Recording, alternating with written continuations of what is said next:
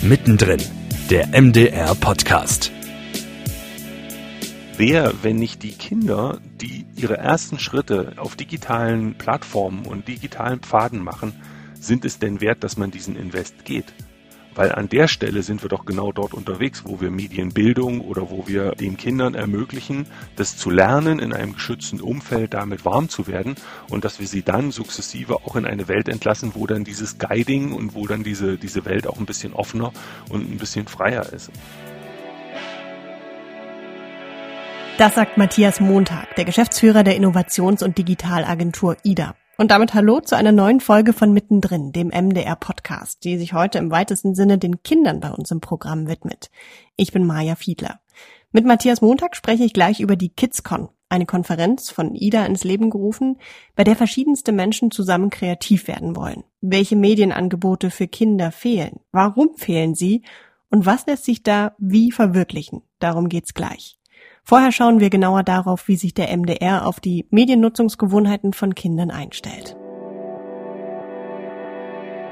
Kinder sind heute auf Plattformen wie Twitch, YouTube, Discord, vielleicht auch bei Instagram, TikTok und WhatsApp. Überall da konsumieren sie ganz selbstverständlich Medieninhalte. Sie schauen Bewegtbild, konsumieren Audioinhalte, kommunizieren und interagieren miteinander. Wie stellt sich der öffentlich-rechtliche Rundfunk darauf ein? Darüber spreche ich mit Anke Lindemann. Sie ist Redaktionsleiterin Kinder und Familie beim MDR und mit Christopher Löwe, Host der Live-Show bei MDR Tweens. Hallo erstmal. Hi. Hallo Maja. Kika spricht ja eigentlich ein ziemlich großes Kinderpublikum an, wenn man sich das mal so genauer anschaut. Drei bis 13 Jahre. Schauen Kinder eigentlich überhaupt noch Fernsehen oder erreichte sie darüber schon gar nicht mehr so wirklich verlässlich?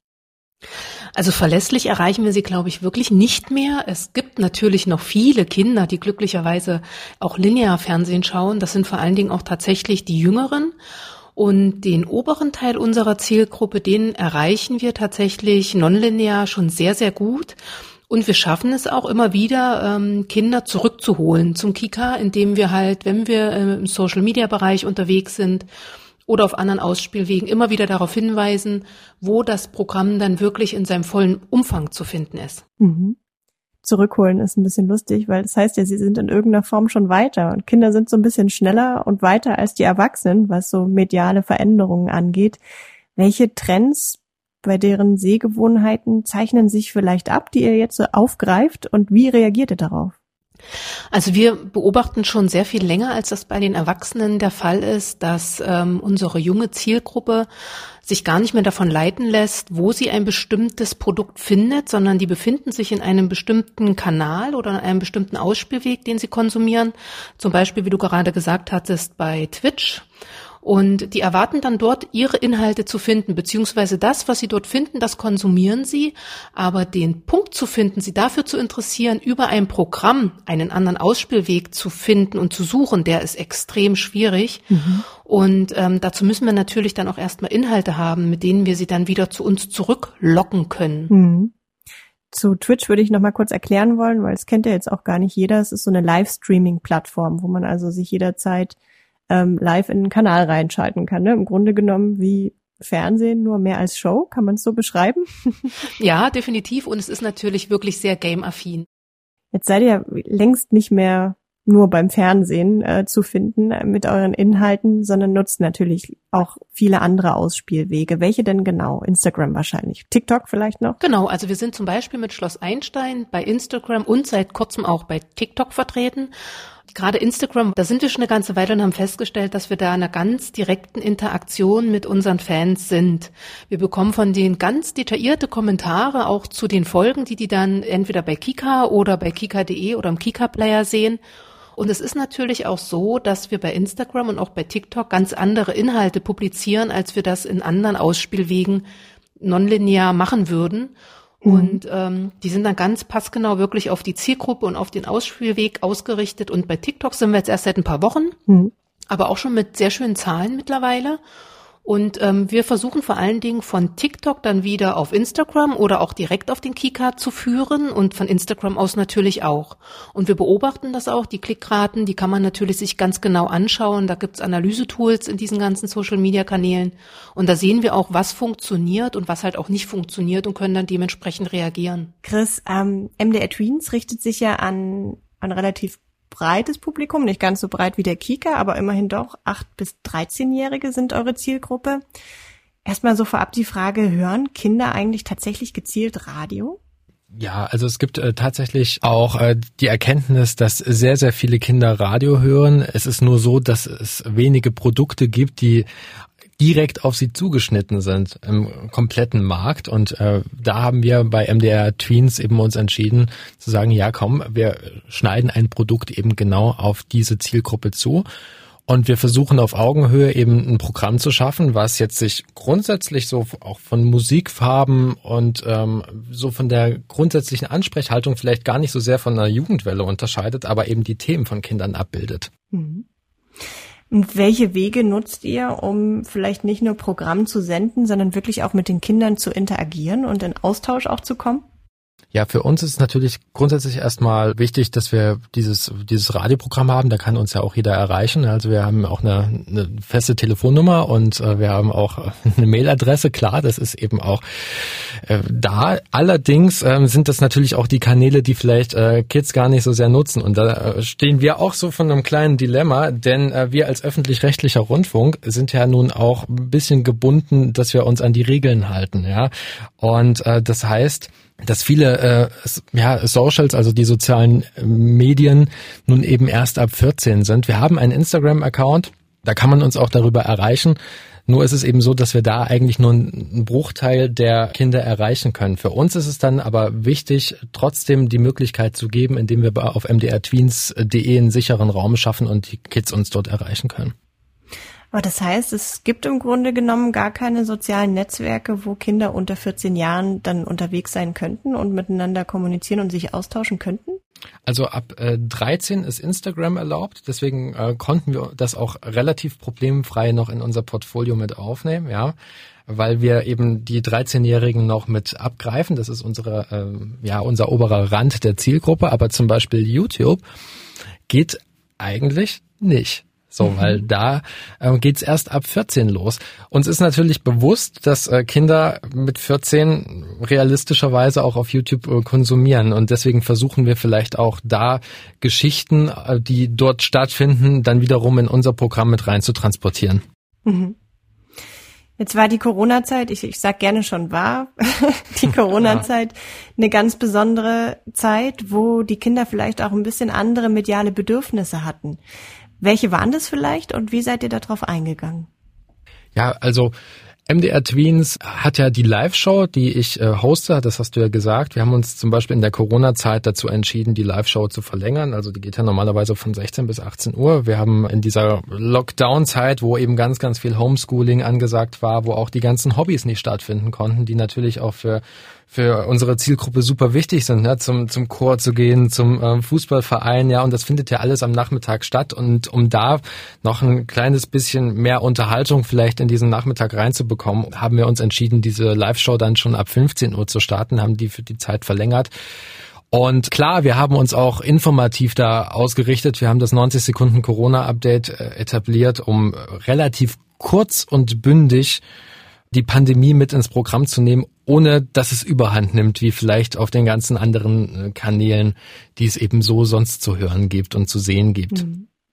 Ein Stichwort Corona. Vor Corona habt ihr ja auch regelmäßig ähm, Hörer und Hörerinnen mit ins Studio geholt. Wie ist das abgegangen und ähm, wie muss man sich das vorstellen? Ja, also Interaktion ist ja für uns sehr, sehr wichtig und das ist auch, ja, gerade bei so einem jungen Programm, das sich noch etablieren muss, äh, versuchen wir natürlich alles mitzunehmen, was wir können und wir haben dann eben Kinder hier ins Studio mitgenommen, die in ihren Ferien, also diese Aktion hieß Ferienkinder, ja, so ein kleines Erlebnis da mal hatten und hier einfach äh, zwei Stunden zusammen mit mir im Studio saßen, wir haben zusammen moderiert, wir haben zusammen über die Themen gesprochen, die sie interessieren, über äh, ihr Leben gesprochen, über ihre Hobbys und ja, dann haben sie teilweise auch mal das Wetter hier vorgelesen. Also das ist auch sehr, sehr cool. Und äh, so kommt man auch in Austausch. Da merkt man auch, hey, das bewegt die Zielgruppe, äh, das ist wichtig und äh, das ist natürlich auch für uns eine Inspiration, diese Themen mehr ins Programm zu nehmen. Jetzt klingt das ja erstmal total super. Wir sind irgendwie auf vielen neuen Kanälen, wo wir eben auch Feedback bekommen von den Kindern und in einen Austausch treten können. Aber was sind denn vielleicht auch so Herausforderungen, die das mit sich bringt? Man muss halt wirklich ein bisschen aufpassen, dass man sich nicht zu sehr zergliedert. Also das ist so eine Gefahr, die ich dann sehe. Wir haben nur ein bestimmtes Budget. Wir haben eigentlich ähm, den Auftrag, damit Programm zu machen für einen bestimmten Ausspielweg. Aber letztendlich ist es ja nicht unser Programmfenster. Wir sind bei Instagram und bei TikTok zum Teil auch mit kleinen Snippets vertreten, die wir extra produzieren, aber es ist nicht ähm, unsere Hauptprogrammstrecke, die wir dort haben. Und das ist ganz wichtig, dass man sich das immer im Fokus behält, dass wir Geschichten erzählen wollen und Geschichten funktionieren in der Regel dann doch in längeren Formaten und dass wir versuchen, die Kinder da auch wieder hinzuführen über diese ganzen anderen Ausspielwege. Das heißt, lange Erzählformate funktionieren gar nicht auf den sozialen Medien, auf den Plattformen.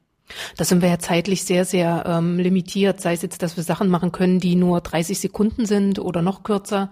Wenn wir dann natürlich Richtung YouTube gucken, da funktionieren auch längere Formate wieder. Da gibt es aber auch eine klare Haltung des Hauses und der ARD, dass man sagt, YouTube ist nicht unser primärer Ausspielweg. Wir wollen die Kids von dort auch zurückholen zu uns in den öffentlich-rechtlichen Rahmen und ähm, deswegen sind wir da sehr limitiert oder wir limitieren uns auch selber natürlich mit dem, was wir dort einstellen und womit wir sie dann wieder versuchen, zumindest in unsere Owned Media Player Welten zu ziehen, also sei es in die ARD Mediathek, in den Kika Player, zu kika.de oder natürlich in die linearen Ausspielwege. Chris, Du bist da ja auch total nah dran. Was ist denn so dein Eindruck? Sind die Kids vielleicht auch so ein bisschen überfordert von diesen ganzen Medienangeboten, also diese ganzen vielen Plattformen? Also ich kann mir das überhaupt nicht vorstellen, wie ich damals als Jugendliche oder als Kind mit diesem Überangebot klargekommen wäre. Ich glaube, ähm, das ist genau unser Problem. Ja, also wir haben ja eine ganz andere äh, Wahrnehmung, äh, ja. eine mediale Wahrnehmung. Für die Kids ist das ganz normal. Die sind eben schon viel am Handy, die ähm, die hören Podcasts, die hören äh, Radio nebenbei, die sehen äh, auf Werbetafeln und die äh, streamen Twitch und gucken YouTube und das ist natürlich, das ist was Selbstverständliches, glaube ich. Und ähm, das ist eben auch das, wo wir uns ja, als Radiomacher oder als Medienmacher reinversetzen müssen und warum mhm. diese Zielgruppe auch so schwer zu erreichen ist, weil es eben äh, schnelllebig ist, weil man ganz, ganz, äh, ja, viele Eindrücke als, als Kind auf einmal zu verarbeiten oder verarbeiten kann und da eben auch rauszustechen und das Richtige und das Coole zu machen, das ist nicht so einfach. Und es ist wirklich so, dass die 8- bis 13-Jährigen sich selber ihre Podcasts runterladen? Oder wie, inwieweit spielen da die Eltern noch eine Rolle, dass sie irgendwie das anleiten oder auch irgendwie das, das zeigen oder vielleicht für feste Zeiten sorgen, in denen dann irgendwie sowas konsumiert werden? Wahrscheinlich nicht. ich, ich glaube, das ist, äh, das ist tatsächlich sehr divergent. Also da merkt man auch, dass 8 bis 13 ist ja auch eine sehr breite Spanne. Mhm. So, also ein oder eine Achtjährige wird dann ein anderes Reglement haben zu Hause als vielleicht ein 13-Jähriger, der dann schon so anfängt, ein kleines bisschen zu rebellieren, ja. Und selbst 13-Jährige können ja auch noch super verschieden sein. Also wenn ich da mich erinnere, so siebte, achte Klasse. Ja, das stimmt. Das sah auch alles ein bisschen anders aus. So. Und ja, wir, wir können dann nur versuchen, so viele Produkte wie möglich eben auch äh, zu machen, die qualitativ hochwertig sind. Wir haben ja auch einige Podcasts, die dann mhm. eben digital ausgespielt werden, die auch jederzeit hörbar sind. Eben zum Beispiel äh, den Schloss Einstein Podcast, Rikes Laberbuch, der sehr gut läuft. Wir haben auch äh, Figarinos Fahrradladen, ne, der ja auch ähm, von MDR Kultur schon vor langer, langer Zeit geschaffen wurde und äh, sehr, sehr viele Fans hat. Es ist ja auch sehr unterschiedlich, dieses äh, Podcast-Angebot von euch. Also gerade Figarinos Fahrradladen ist ja sehr hörspielig und ähm, man taucht da so richtig in eine Geschichte ein. Bei Rikes Laberbuch, da lernt man so ein bisschen die Figuren hinter Schloss Einstein kennen und das sind wirklich Gespräche auch. Was sind so die Überlegungen dahinter, die ihr bei den verschiedenen Podcasts, die ihr jetzt ähm, auf den Weg gebracht habt, gemacht habt. Ja, das ist genau das, also diese, dieses breitbandige Denken, ja. Also wir haben äh, die Hörspiele, ja, die einfach auch super beliebt sind. Also wie gesagt, mit äh, Figarinos Fahrradladen, da bekommen wir hier regelmäßig auch wirklich Post, richtig Briefe bekommen wir, das ist Wahnsinn. Ja. Und ähm, auch super süß, ja, was da teilweise äh, uns geschrieben wird. Und ähm, ja, dann haben wir aber zum Beispiel mit dem Schloss Einstein Podcast, das ist ja nun auch Schloss Einstein, ist ja auch ein Produkt, was äh, super funktioniert, auch ähm, im Fernsehen. Und da haben wir uns gedacht, komm, lass vielleicht da Teil dieser Welt eben mit zu uns nehmen und ja, in der ersten Staffel, Staffel Rikes Laberbuch, da haben wir uns überlegt, dass wir den äh, Charakter Rike so ein bisschen weiterzeichnen und ähm, damit sozusagen wie so eine zweite, äh, eine zweite Ebene in dieses Schloss Einstein, diesen Schloss Einstein Kosmos mit reinnehmen. Aber wir haben uns auch gedacht, so jetzt in der zweiten Staffel ist es vielleicht ganz cool, die ähm, Charaktere, also die Darsteller dahinter kennenzulernen. Und mhm. da gab es ja auch einen großen Wunsch und Bedürfnis äh, der Zielgruppe, mhm. dass man äh, da vielleicht nochmal draufschauen kann. Und das werden wir so ohne zu viel zu verraten, weil das ist gerade in der Produktion, in der Mache, aber äh, das wird in diese Richtung gehen. Das heißt, Rikes Laberbuch war wirklich so innerhalb des Schloss Einstein-Universums, dass die Geschichte weitererzählt wurde und der neu geplante Podcast, da geht es darum, wirklich hinter die Kulissen auch zu schauen mit den Schauspielern und die ein bisschen kennenzulernen und nah, näher ranzukommen. Exakt, genau. Die Serie Schloss Einstein, die gibt's ja schon seit 1998, geht jetzt in die 25. Staffel, ist schon irre. Wie hat sich diese Serie über diese Jahre erstmal gehalten? Wie hat sie sich vielleicht auch verändert, um heute eben immer noch angesagt zu sein? Mm, Schloss Einstein war schon immer sehr ähm, agil in der Weiterentwicklung der Erzählstrukturen zum Beispiel. Und ähm, es gab auch früher schon tatsächlich eine sehr aktive Community, na, damals natürlich noch total browserbasiert. Und ähm, da waren die Fans auch schon sehr aktiv und ähm, auch der Kika hat das immer sehr mit aufgenommen und die Kollegen bei Kika stecken da online vor allen Dingen sehr viel Arbeit rein, auch die ganze Ausstrahlung zu begleiten. Da gibt's Gewinnspiele und Chats und das wird alles super gut angenommen und ich glaube, für die Fans ist das über den programmlichen Inhalt hinaus, den wir da bieten, natürlich auch eine ganze Welt, in die die eintauchen können. Und dann haben sie natürlich einmal im Jahr mit unseren 26 Premierenfolgen immer wieder auch ein Highlight, auf das dann alles einzahlt und auf das auch alles hinführt. Hm. hm. In der Erwachsenenwelt gibt's ja sowas wie den Tatort, so als ähm, kleine Institution, wo man doch sich sehr gerne für verabredet und sehr gerne in Kauf nimmt, dass der eben zu dieser speziellen Zeit im Fernsehen läuft. Gibt's sowas bei Kindern auch, so eine gewisse Sehnsucht nach einem festen Termin vielleicht, dass man doch spezielle Sachen sich regelmäßig gerne anschaut? Das gibt's auf jeden Fall. Also das können wir auch in Studien und in ähm, Nutzerbefragungen ganz klar beobachten. Kinder wünschen sich solche festen Termine und die machen das zum Beispiel auch bei YouTube, bei Twitch, in anderen Kanälen, ähm, dass sie sich tatsächlich verabreden, wenn irgendetwas Neues, Großes, Gehyptes herauskommt, dann sitzen die wirklich auch um 18 Uhr vorm Rechner, wenn ihnen das möglich ist. Und wir merken das auch bei Schloss Einstein. Wir ähm, beobachten ja und, und ähm, ich möchte nicht sagen experimentieren, das wäre ähm, dann auch zu viel Bauchgefühl reingesetzt, sondern wir beobachten das und analysieren ja sehr genau, was passiert, wenn wir eine Folge so und so viele Tage vorher online stellen. Wie verhält sich das dann im linearen Abruf? Und wir haben festgestellt, dass die Fans das sehr genießen, wenn zu einem festen Zeitpunkt dann zum Beispiel auch das Finale erwartet wird. Da fiebern die drauf hin und die wünschen wünschen sich das auch. Und da muss man sehr gut ähm, abwägen, ob man alles immer zum Bingen rausstellt aufs Mal, dass die wirklich alles hintereinander frei gestaltet gucken können, oder ob man nicht wirklich vorher nochmal so eine Ebene eines Events einzieht, mhm. auf das die hinfiebern und über das sie dann natürlich auch reden können, wenn sie dabei waren. Mhm. Chris, wenn du dir jetzt irgendwas wünschen könntest, ein Format basteln oder einen digitalen Kanal zaubern könntest, was wäre das? Also was ist vielleicht noch so ein bisschen, was, was fehlt, um Kinder und Medien irgendwie fruchtbar zusammenzubringen? Ich würde mir wünschen, dass es dass wir wirklich mehr auf den Plattformen machen könnten, wo sie sind. Ja, also da, dass man irgendwie eine Möglichkeit schafft, zum Beispiel auf äh, auf YouTube oder auf ähm, Instagram so aktiv zu sein, dass man ja die die Kids erreichen kann. Und ich weiß auch, dass das ein sehr sehr schwieriges Thema ist, ja, weil eben dort auch Inhalte kursieren, die vielleicht für Kinder noch nicht so relevant sein sollten, nennen wir es mal so, ja. Mhm. Aber da sozusagen ein bisschen näher an die Realität zu kommen, das wäre sehr cool. Aber ich, wie gesagt, es ist ein sehr sehr schwieriges Thema. Das sagt Christopher Löwe, Host der Live-Show bei MDR Tweens. Danke dir und danke auch Anke Lindemann, Redaktionsleiterin Kinder und Familie beim MDR. Ja, ich danke dir. Maja, gerne. Bis bald. Ciao.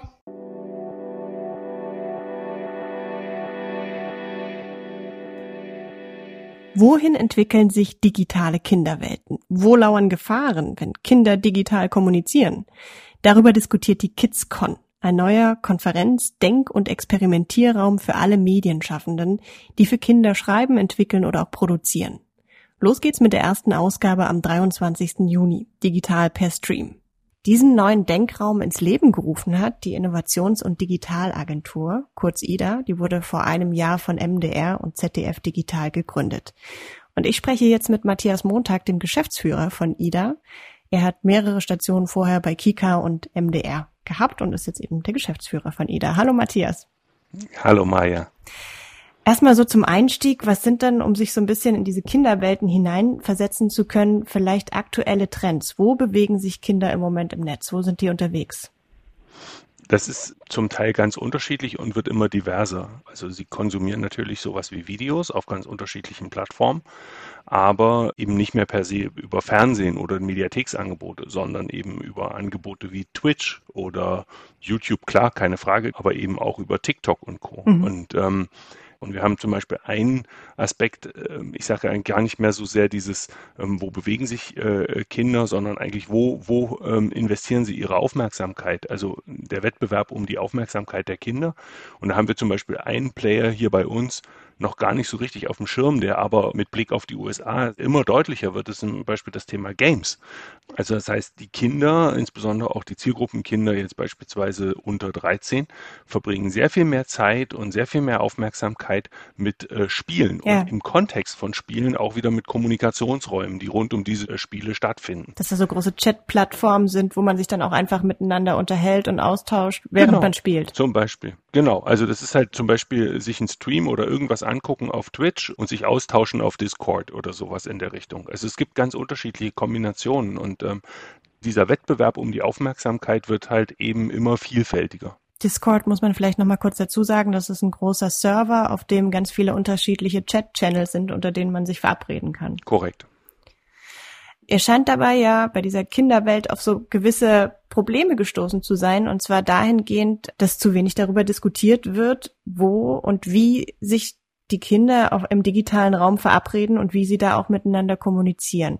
Was war denn vielleicht der Anlass für die KidsCon, das Ganze, diesen Denkraum zu entwickeln? In der Marktanalyse haben wir festgestellt, dass es da schon die ersten Ideen und Ansätze gibt. Die sind in der Regel so ein bisschen am Rande von großen Messen ähm, und haben tatsächlich aber überwiegend den Fokus auf äh, Videoinhalte, also Filme, Serien, mhm. ähm, sowas in der Richtung. Diese etwas breitere ähm, Herangehensweise, nämlich eben über unterschiedlichste Formen im digitalen Raum zu diskutieren und zu reden, die ist uns an der Stelle noch nicht begegnet. Deswegen haben wir gesagt, lass uns doch überlegen, wie wir es schaffen, für diese Zielgruppe der MedienmacherInnen für Kinder, also InhalteanbieterInnen für Kinder, diese Plattform zu entwickeln und auszubauen und aufzubauen. Und das erste Thema ist digitale Kommunikationsräume, mhm. weil wir ja gerade auch im Kontext von Corona festgestellt haben, wir, wir erwarten immer von den Kindern, dass sie, dass sie so, also nehmen wir jetzt mal das Thema ähm, ähm, mit, mit den Schulen und digitaler Unterricht. Ja. Ähm, jede Schule löst das für sich anders. Ähm, ja. Jede Familie löst für sich Kommunikation mit den Kindern auf Smartphones und so anders. Ne? Und häufig denkt man sich, jetzt kriegen die Kinder kriegen ein Smartphone und WhatsApp da drauf und dann sind die erreichbar. Mhm. Und aus meiner Vergangenheit, äh, beispielsweise im Kika, weiß ich, dass die Anforderung an kindliche Kommunikation ganz, ganz anders ist. Also wie kann man das zum Beispiel gewaltfrei organisieren? Also dass wir eben verhindern, dass in solchen Chats oder in solchen äh, Plattformen eben ähm, Kinder gemobbt werden. Oder wie können wir verhindern, dass sie ihre persönlichen Daten austauschen? Wie kann man ein Anmeldeprozedere sicherstellen, dass es eben nicht möglich ist, ähm, dass Erwachsene dort drin ähm, äh, Kinder ansprechen? Ja. Und ähm, in diesen Überlegungen äh, war immer die Frage, wie kann so eine Kommunikation irgendwie auch zeitgemäß ähm, ähm, stattfinden. Also ein, ein, ein, sicherer Messenger, der kindgerecht ist und trotzdem fancy und cool ist, mit dem die Kinder Bock haben ähm, zu kommunizieren. Mhm. Und da glauben wir halt einfach, dass man darüber mal reden sollte. Warum gibt es das eigentlich nicht? Ist die Zielgruppe ja. Kinder auf dieser Ebene kein Geschäftsmodell oder äh, so? Und das war der, der Ansatz, warum wir gesagt haben, es gibt diese Kommunikation, die Kinder wollen das und die Kinder brauchen das. Tendenziell ist es immer adressiert an Kinder, die älter als 13 sind. Warum ist es eigentlich so? Brauchen, brauchen die anderen Kinder das nicht oder ähm, äh, gibt es da andere Herausforderungen? Und dem wollen wir uns stellen, dem, darüber wollen wir diskutieren. Auf der einen Seite natürlich mit, mit, mit den Gefahren, die da lauern. Das betrifft den Datenschutz, das betrifft ähm, Cybermobbing, Cybergrooming, ähm, all diese ganzen Themen. Wir haben da ähm, wirklich gute Fachexperten äh, auf der Konferenz. Aber wir wollen eigentlich auch den Ausblick wagen, wohin entwickelt sich diese Kommunikation im digitalen Raum und wer wäre denn eigentlich für solche Lösungen verantwortlich? Und ja. warum passiert da eigentlich an den Stellen nichts? Im Grunde genommen bringt er die alle an einen Tisch. Cyberkriminologen, einen Datenschutzexperten, aber auch jemanden von Google, von Microsoft, von YouTube. Und dann sind aber zum Beispiel auch Lego und die Online-Spiele-Plattform Roblox mit dabei. Welche Impulse erwartet ihr euch denn von, von diesen Spieleanbietern? Ich habe festgestellt in der Vorbereitung auf das Thema KidsCon, dass es ja auch im Kontext der klassischen Spielehersteller oder Spieleentwickler, und das be betrifft ja auch so, so, so Häuser wie Haber, wo man immer denkt, Haber sind Holz, ja. ist Holzspielzeug, ne? Oder Ravensburger, wo man sagt, das sind Brettspiele. Aber auch die beschäftigen sich sehr intensiv mit beispielsweise digitalen Formen und digitalen Themen, Haber, Lernwerkstätten zum Beispiel oder Digitalwerkstätten. Und Lego, klar, jeder kennt Lego als die Steine oder als Spielzeug, aber auch Lego hat Ideen entwickelt, wie Kinder im digitalen Raum miteinander interagieren können. Mhm. Und das lassen wir uns vorstellen, weil ich glaube halt einfach, dass es interessant ist, wie ein so riesengroßer weltweiter Konzern mit diesem Thema umgeht und welche Gedanken man sich da in dem Kontext gemacht hat. Und Roblox, das ist tatsächlich ein, ein, ein Phänomen, wie ich finde. Wir haben Roblox in Deutschland noch gar nicht so sehr auf dem Schirm. Das ist ein absoluter Senkrechtstarter aus den USA. Ist auch eine Online-Spiele-Plattform. Genau, es ist eine Online-Spiele- und Kommunikationsplattform. Mhm. Eigentlich ist es wie so eine Art Social-Welt für Kinder. Man spielt dort, man unterhält sich dort, man trifft sich dort. Und Roblox ist in den USA innerhalb kürzester Zeit durch die Decke gegangen mit Millionen von Nutzerinnen und Nutzern. Und da sich dieses Phänomen mal erklären zu lassen und auch erklären zu lassen, wo die Herausforderungen liegen, Nehmen wir mal ein Beispiel. Also in den Vorgesprächen hat uns Roblox zum Beispiel erklärt, dass ja kindergefährdende Dinge nicht nur in Wort und Schrift stattfindet, was man auch analysieren kann oder worauf man eingehen kann, sondern gerade beispielsweise in visuellen Dingen, auch zum Beispiel in Bildern oder in Symbolen oder in Grafiken. Und ähm, Sie machen sich da sehr viel Gedanken darüber, wie kann man das im Zweifel auch so gestalten, dass das trotzdem kindgerecht bleibt. Und mhm. zum einen zu erfahren, wie so ein Unternehmen da vorgeht und wie die sich entwickeln, glaube ich, da gibt es schon auch durchaus den ein oder anderen Erkenntnisgewinn, der für uns interessant ist. Jetzt könnte man ja sagen, im Grunde genommen liegt die Verantwortung ja bei diesen großen Unternehmen, die in irgendeiner Form diese Software und diese Programme entwickeln und die müssen doch jetzt mal gucken, dass das Ganze irgendwie sicher wird. Inwieweit sollen diese Impulse denn jetzt an Medienschaffende gehen? Ich glaube, dass es da ganz unterschiedliche Aspekte gibt. Wenn man mal in die Vergangenheit schaut, dann hatten in der, in der Vergangenheit auch die öffentlich-rechtlichen Kinderangebote, ob das ZDF TV, ob das SWR Kindernetz, ob das der Kika war, immer auch Kommunikationsräume für Kinder ja. ihrer Zielgruppe, also drei bis dreizehn. Und ähm, wir reden auch heute ja immer wieder über Dialog, über Rückkanal, über Interaktion.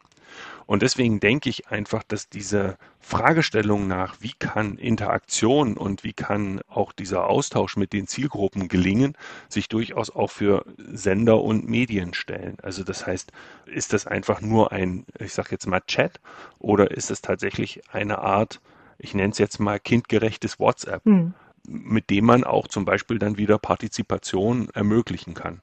Und deswegen finde ich dieses Thema ganz grundsätzlich im Kontext von Kinderangeboten im medialen Umfeld durchaus spannend. Jetzt hast du schon gesagt, dass es nur der Auftakt ist, diese Konferenz jetzt im Juni.